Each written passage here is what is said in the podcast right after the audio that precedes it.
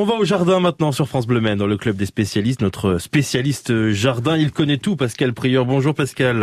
Bonjour Maxime, bonjour à tous, mais non, il ne connaît pas tout, Ah personne ne connaît tout.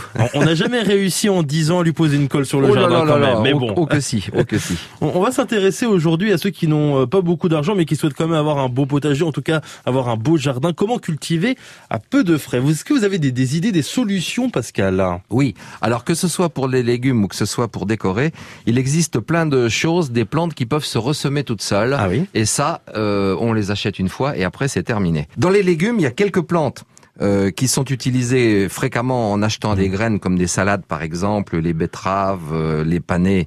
Oui. Euh, mais on peut aussi récupérer les graines soi-même. Alors pour ça, il y a quelque chose de tout simple. Il faut simplement laisser une plante faire des graines. Euh, Tout simplement. Tout simplement. Alors quand vous avez des salades, alors il y a des salades qui se reproduisent relativement mal par graines.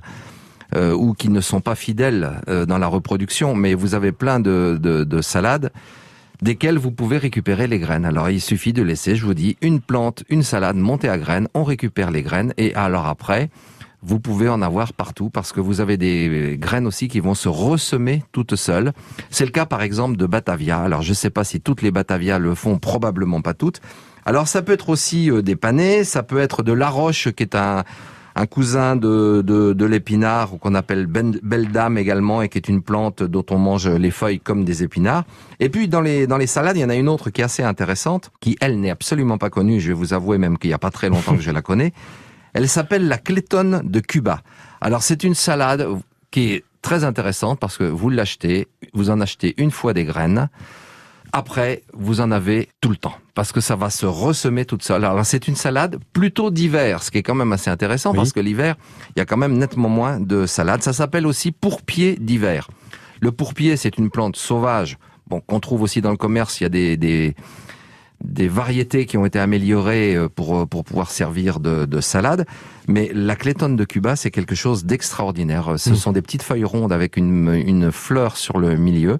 Oui, Il y a Bon. une photo justement juste devant nous, c'est vrai que c'est assez, euh, c'est Oui, assez joli. Oui, c'est rigolo. Alors ça ressemble pas à une salade, ça Non. ressemble à une espèce de nénuphar, euh, C'est vrai. un petit nénuphar avec une fleur blanche sur le Ouais. milieu. C'est rigolo comme tout, et Mais ça se ressème tout seul. Ça tient bien l'hiver donc.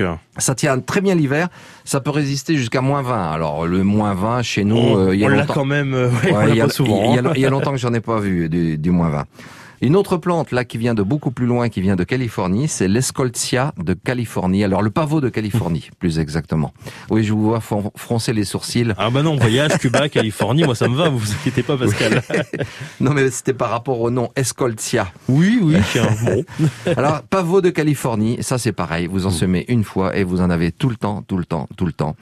Euh, la floraison dure pas ultra longtemps, mais comme euh, les, les premières fleurs apparaissent euh, dès le début mai, dès avril, mai, et puis vous pouvez en avoir, ça va se ressemer en cours de saison, et vous avez des fleurs oranges magnifiques jusqu'à l'automne. Même la plante est jolie parce que quand on fait des cultures, que ce soit pour l'ornement ou pour le potager, ce qui Mm. compte, c'est aussi que la plante soit assez sympathique. Le- le- une plante potagère n'est pas forcément une plante Oui. moche. On peut aussi même mettre les plantes potagères dans l'ornement. Moi, j'essaie de mélanger un petit peu tout.